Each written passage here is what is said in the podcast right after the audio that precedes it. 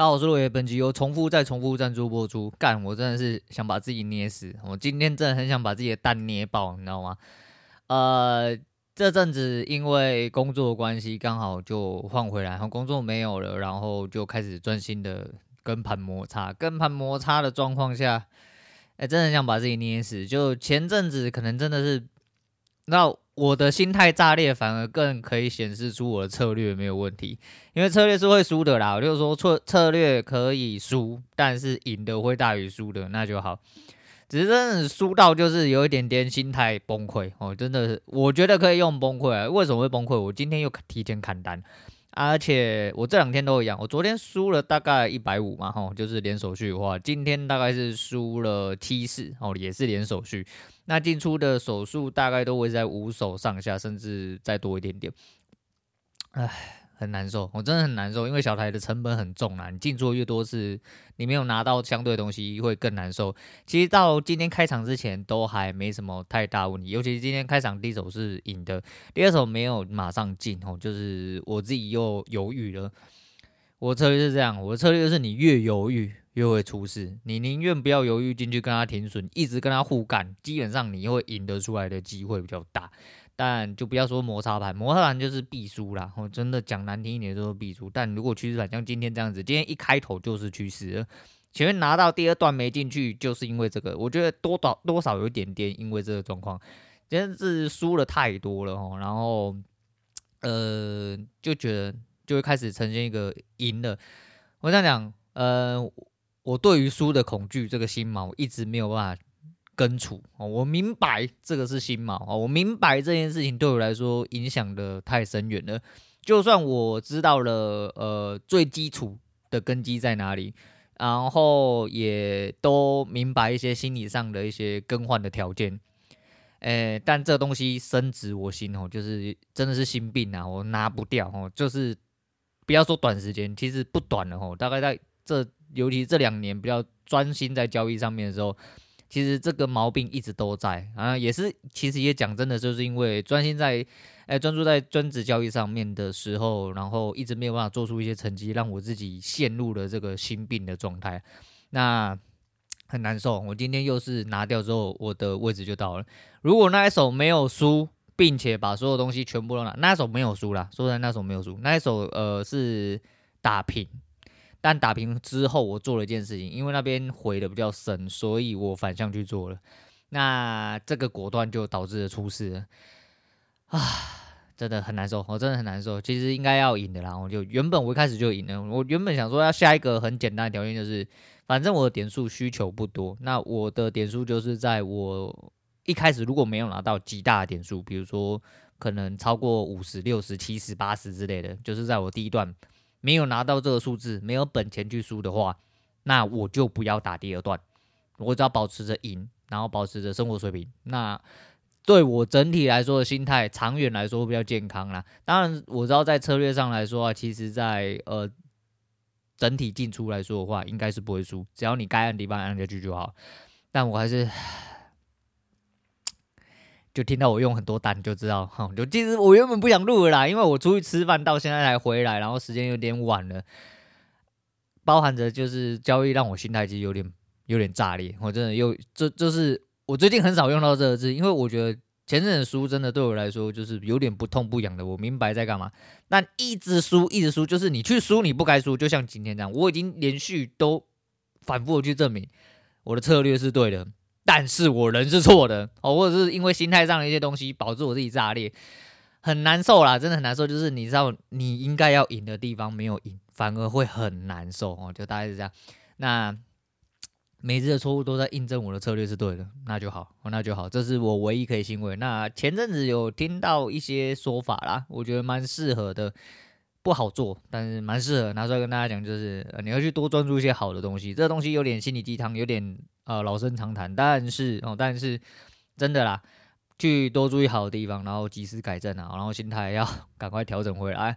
所以对我来说，往好处想，就是每一次的错误都在验证我的策略是对的，也验证我是应该要盈利的，然后验证我是应该要盈利的，做好它就好。哦，盯着策略。可能要放弃全部的主观啦，因为我的策略比起我的主观来说的话，对，有时候会救你，救你的时候，你就觉得会把这个你被救援的地方无限放大。当你被呃几率低的地方少停损的时候，你会觉得这个低几率的少停损的机会，你会把它放大，导致你整个人很恐惧。我现在就又有一点点回到这个状态哈，那。真的很不舒服，我真的很不舒服，但就不舒服，然后跑出去吃饭，然后这是临时的约会了，好像出去吃完饭之后呢，又回来，回来之后原本讲说啊，今天心情这样子，心态有点炸裂，应该讲不出什么东西，但因为我昨天去看《亡命关头死》，哦，所以总说好啦，算了，我还是来讲一下好了，顺便来抒发一下，哦，就是干嘛的，真的。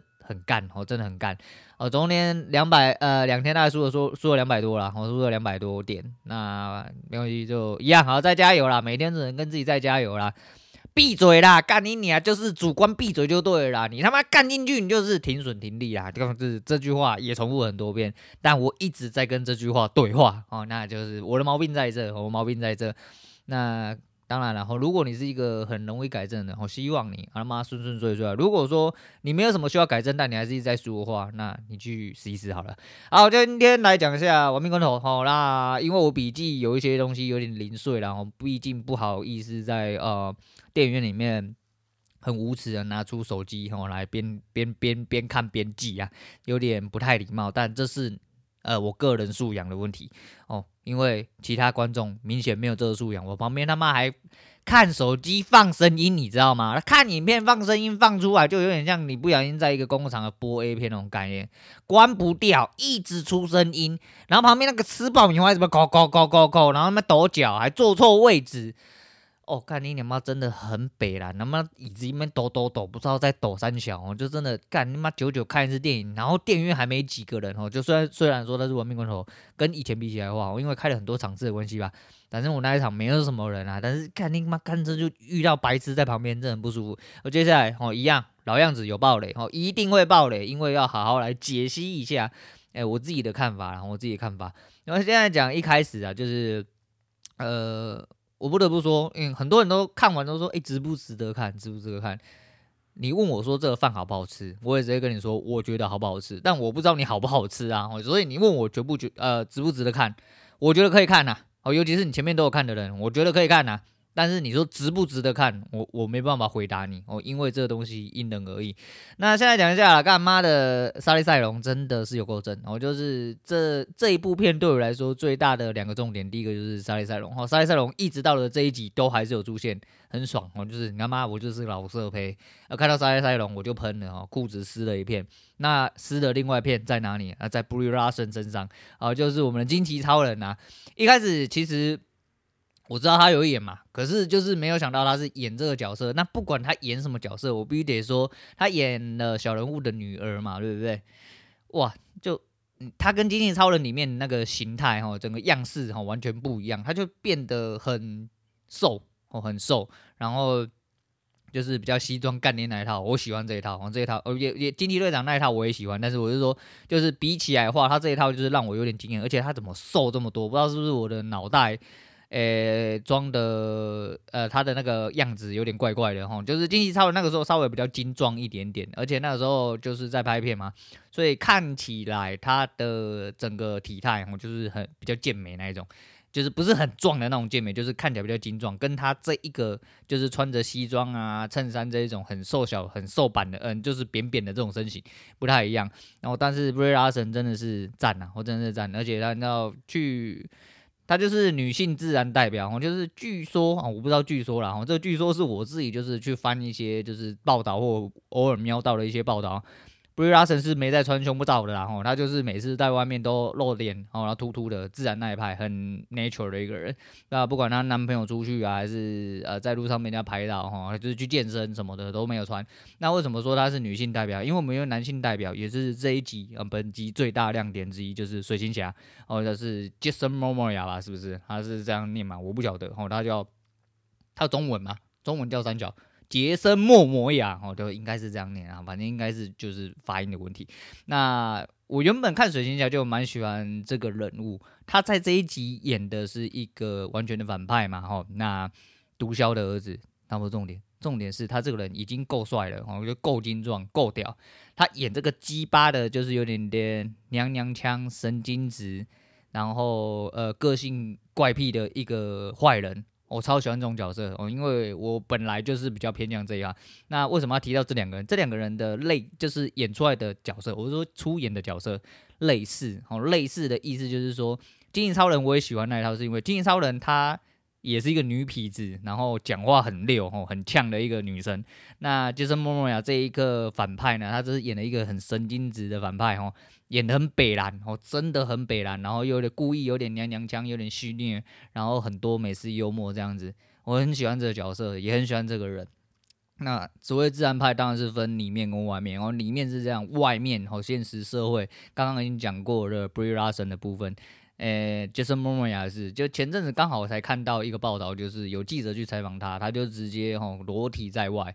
哎，就是让你去他家，好采访他。那通常人家裸体在外都会有一点点哎不好意思哦。就算你已经知道要被裸体采访，说不定你还是会不好意思。就算你有已经先有心理准备，呃，据说他不是，他就是露了一根大屌，哦，开门请记者进来，从头到尾都好像是你没有穿衣服，他有穿衣服的样子。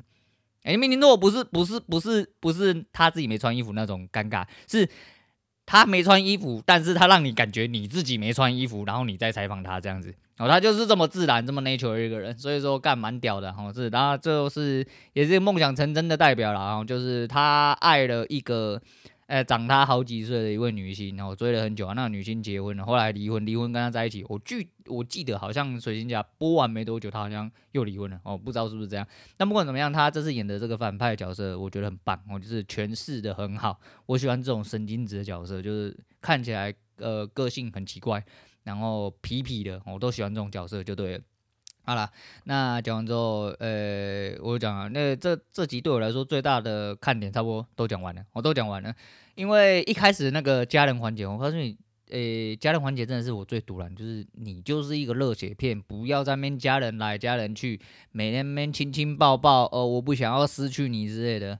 虽然说这是这个故事到最后最烂的主轴啦，有可能也是鉴于就是保沃克过世的关系，然后因为毕竟剧组来说这个东西也演了这么多年了，然后他妈的年轻都演到老了，里面没有老是谁啦？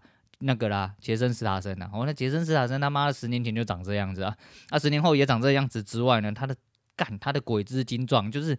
他真的看起来真的就是英国特战部队的那种身材啊，很可怕哈。那当然这一集也是可以看到他舒服哦，下一集据说才会看到他大杀特杀啦，很期待，我很期待，因为真的很喜欢看他打人哦，他的打人看起来好舒服，真的舒服，不是被他打那种舒服啦，我没有这么 M 啊，但是就是。他打人就觉得很帅，然后干嘛很血腥哦，很狠，非常狠那一种。那第一开始就是沙利塞隆哈，就是跑去呃找了我们汤老大，然后讲了一大堆懒叫话，说哎，我敌人的敌人就是敌人，你知道为什么要来找你吗？我死之前嘛，巴拉巴拉讲一大堆哈，就是为了要把杰森·莫莫亚拖出来哈。现在有一个大坏人，这边真的很烂。我讲真的，这个剧情哦，这整体的编剧编的。剧情之烂，我已经不知道，他已经不要，他已经不演了，他就是不给你逻辑，你知道吗？我就觉得是默默呀拖了两个特种兵，然后进去，然后一堆枪指着他之类的，然后就跟他说，呃。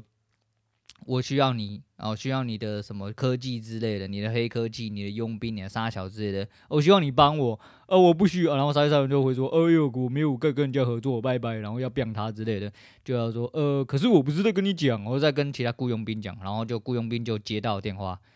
上班时间不准接电话啦，这是基本操守。你他妈的到底有没有那个啦？然后每个人电话刚好在同一时间响，每一个人都有家人，每一个人都有小孩、老婆、杀小家属被绑，只有一个人没有被他干掉了。我现在讲啦，就是《亡命关头》靠到了这个系列，尤其到了这一集，我这一集是完完全全体现了《亡命关头》的那个世界观是非常和平的。他除了会炸一些水坝、拖银行的保险箱。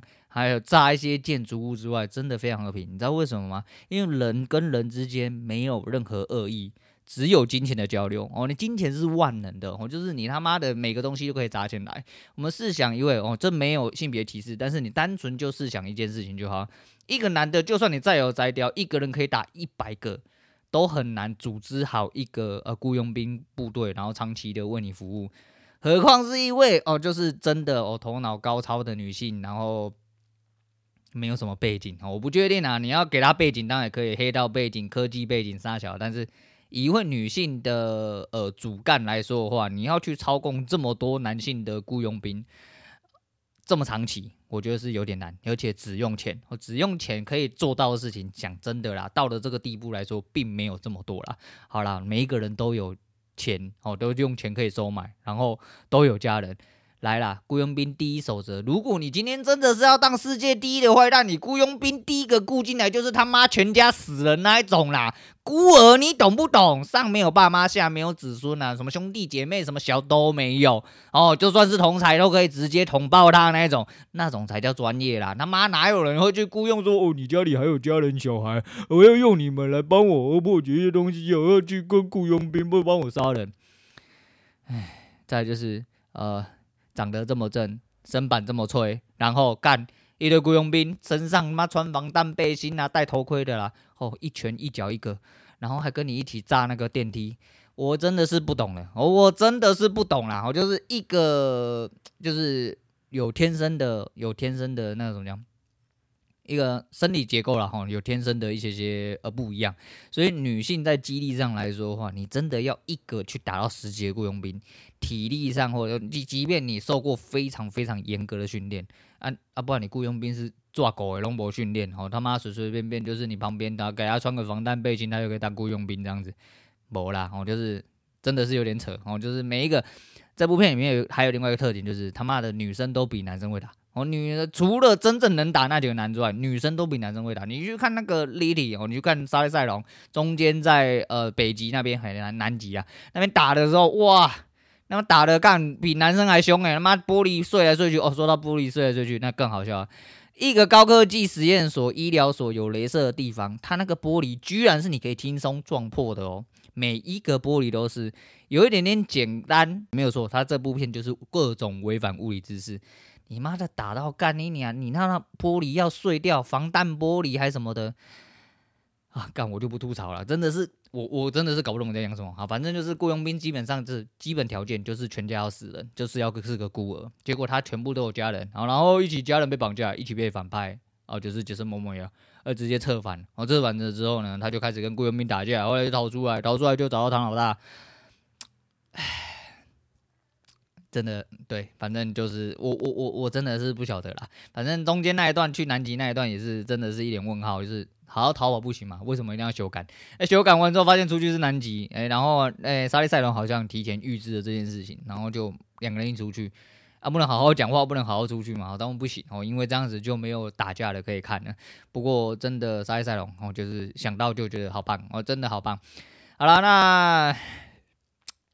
我只讲前面而已啊，我就是你看念的有点无聊，是因为我今天心情真的是有点糟糕，我现在编排有点困难，因为我是看了我的笔记随便讲的啊啊，因为现在讲接呃这个东西过完之后，就变成说他们先去出了一个假任务，然后那我觉得这个片段非常多余，因为不知道为什么要把 Roman 提出来说哦，Roman 要当了，Roman 就是一个很爱嘴炮那个黑人，然后就是那个诶、Brian 的同才伙伴。哦，反正就保罗沃克之前，然后在《关闭关头二》的那个伙伴就对，然后后来就是反正就是里面那个嘴炮仔就对了。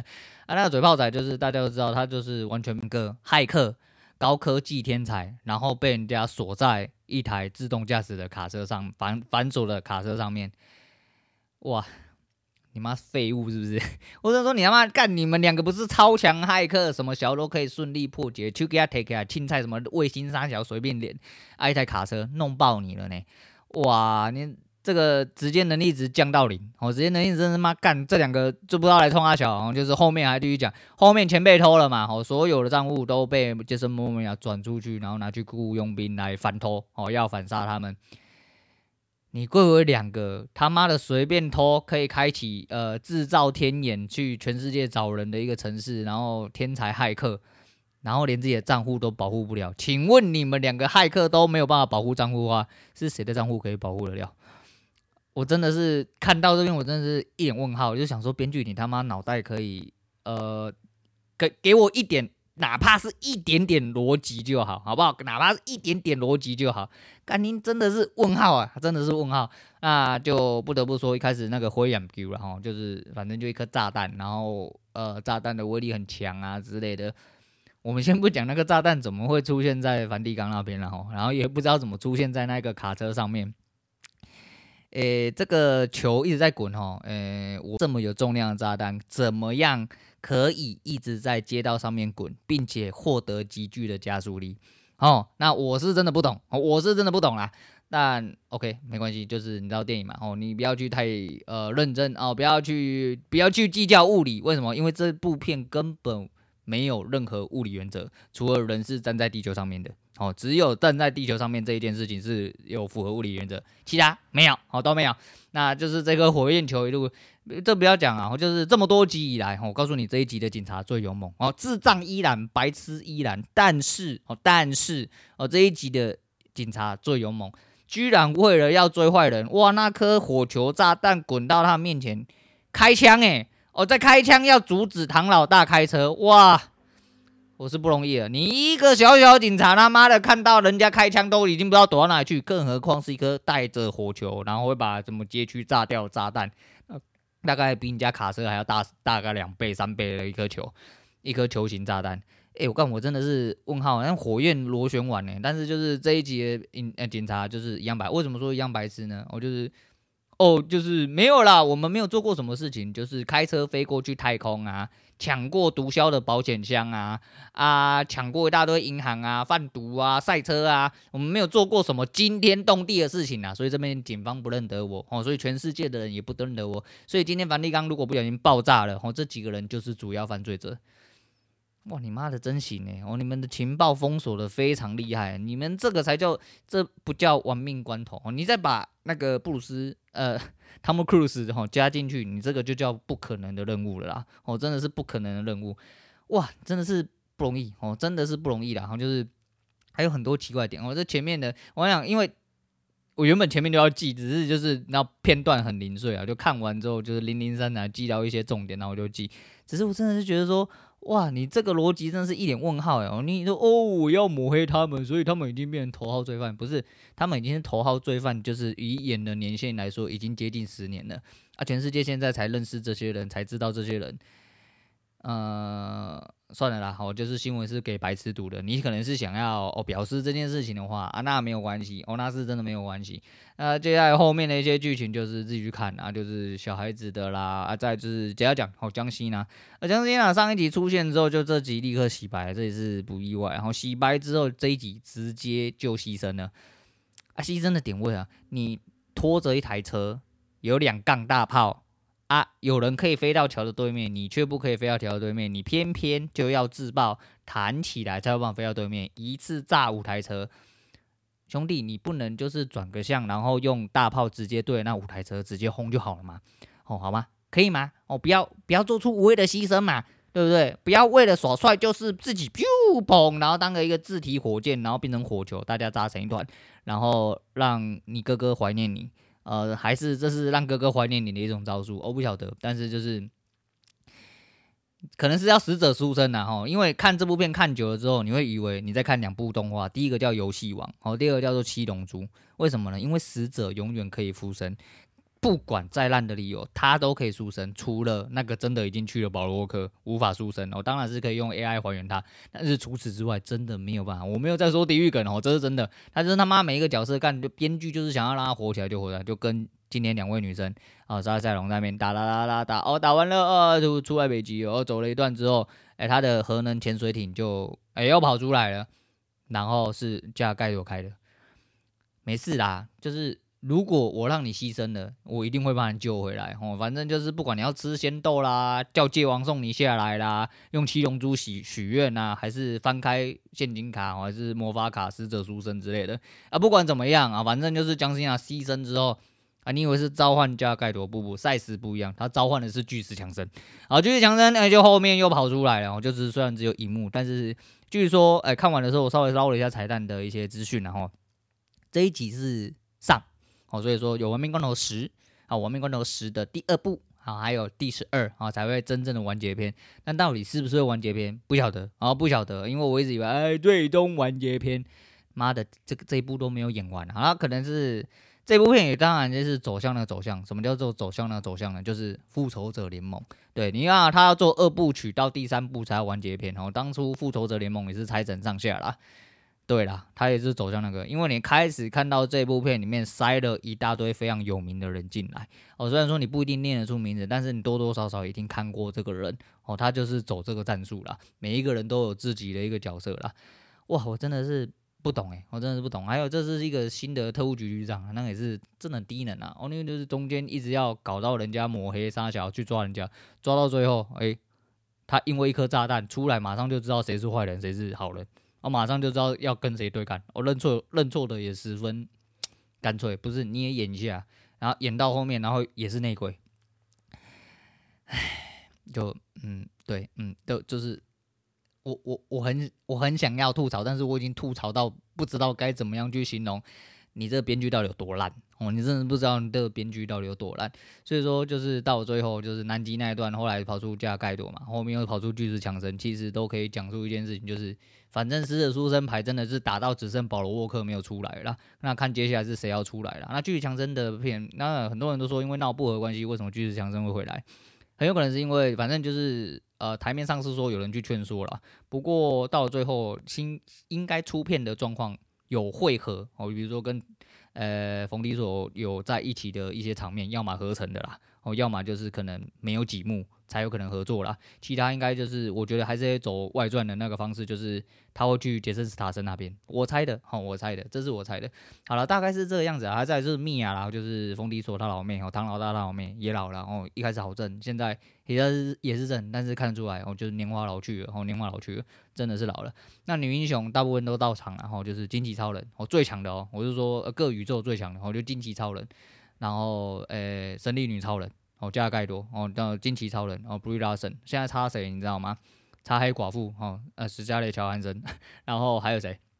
诶，绯红女巫哦，绯红女巫，呃，这只剩这几个哦，没有来哦，不然他妈。呃，最正点的女英雄，好，在 top 的那几个几乎都来了，然后几乎都来了。好了，反正这部片到了后面，他是说什么？呃，你抢走了我所有东西，但是你没有抢走我的车。来讲几个违反物理知识的某一些精彩名片段，然后就是，呃，我们的江西娜不小心死掉，哦，没有不小心死掉，然后就是自我牺牲，然后直接当成一个自体火箭炮，啊，把人家直接轰死之后呢？哎、欸，那个谁啊，冯迪索，哦，冯迪索就被插了两根针，哦，这两根针是哪里来的？两台直升机，哦，直接插针，要把试图把它飞起来。那为什么会违反物理呢？哦，它方向盘你知道是拿来操纵车子方向使用，不是拿来增加车体重量使用。哦，you know，所以在车子被拉起来的时候呢，它居然可以靠着扯方向盘，然后，呃、让自己的车子回到地板上，并且开启 nuts，然后。那是啊，哦，是不是啊？我不知道，反正就应该是氮气吧之类的。他又自己把呃直升机整个拖爆，哦，拖爆了之后让他们自己在那边玩锤珠珠，哦，两个两颗搞完丢下去。唉，只要在这么高的高度、这么快的速度状况下呢，冲到水里面，哦，那个水是跟地板一样坚硬的。你不会插到水里面，没有接受任何冲击。好啦，干你他妈的冯迪索，好，你唐老大天生神力，干他妈的你骨头干比钢筋还要硬，哦他妈的你可以游出来。哎、他你旁边的儿子他妈只是一个小黑人，他 他何能何德没有冲到，没有受到任何冲击力可以冲？你冲下去受到撞击力，然后开窗水压，然后再出来游到水面上，比如说一些。呃，物理常识的东西，你就先不要去呃去理解它，我真的你会非常非常之痛苦。然后这一部片还有另外一个比较有趣的看点，我说有点政治不正确，然后就是其实用了蛮多美式幽默，我不管是在杰森斯塔森那一部分，还是说杰森莫莫亚的呃他这角色体现出来一些东西，哦，再就是那个伊莲娜，哦，就是雷森他老婆。哦，就是被变变了嘛，这是他老妹跑出来，然后跑出来插了一个花，很烂，哦，一看就知道真的是要拿出来当炮灰，一出来就知道，干一开始被炸还要救他，第二个还让被人家抓出去当人肉吧，啊，但是也是一个好像蛮有名的啦，我没有特别去查，但是好像蛮有名，脸很眼熟，哦，脸很眼熟的一位女星，哦，就是这样，那值不值得看就去看吧，哦，如果你前面都有看的，你就去看吧，哦，你就去看吧，找一个优惠的时间，然后就去看。啊，不要去人挤人，那就好了。呃，该讲的我应该都讲完了啦。啊，你觉得怎么样？我是不晓得啦。但总而言之，你说会不会看续集啊？我都看了，就这就是头都洗下去，头都洗下去就一次就洗完，我这是吐槽为主了哈。这是真的，你忍不住，就是不知道他在演三小，然后就以前真的是飙车片，现在真的是科幻片，然后。这是科幻片，可能也不止啊，这是奇幻片，然后就科幻片，好歹某种程度上还是有某种程度上的物理知识在里面，然后一些物理原则在里面。但是那些人好像不是生活在地球上面，所以他们没有任何物理原则，哦，没有任何物理的知识，呃，混杂在这一个嗯剧情里面，哎，大概是这样子。好啦，好不好看就去看梅亚吧，哈，就是莎莉赛隆哈，Brie Larson。虽然说 Brie Larson 的戏份不多，但我就喜欢啊，Brie Larson 这个。形态哦，这个样子。那莎莉赛隆哦，据说是一个非常奇怪的人哦。我说的非常机掰，就是在片场非常，就是现实本人非常奇怪。没重要，不重要，真的是不重要。他角色好看哦，然后人也好看啊，那就好了，其他都不重要了。好，今天先讲到这，我是洛伟，我们下次见了。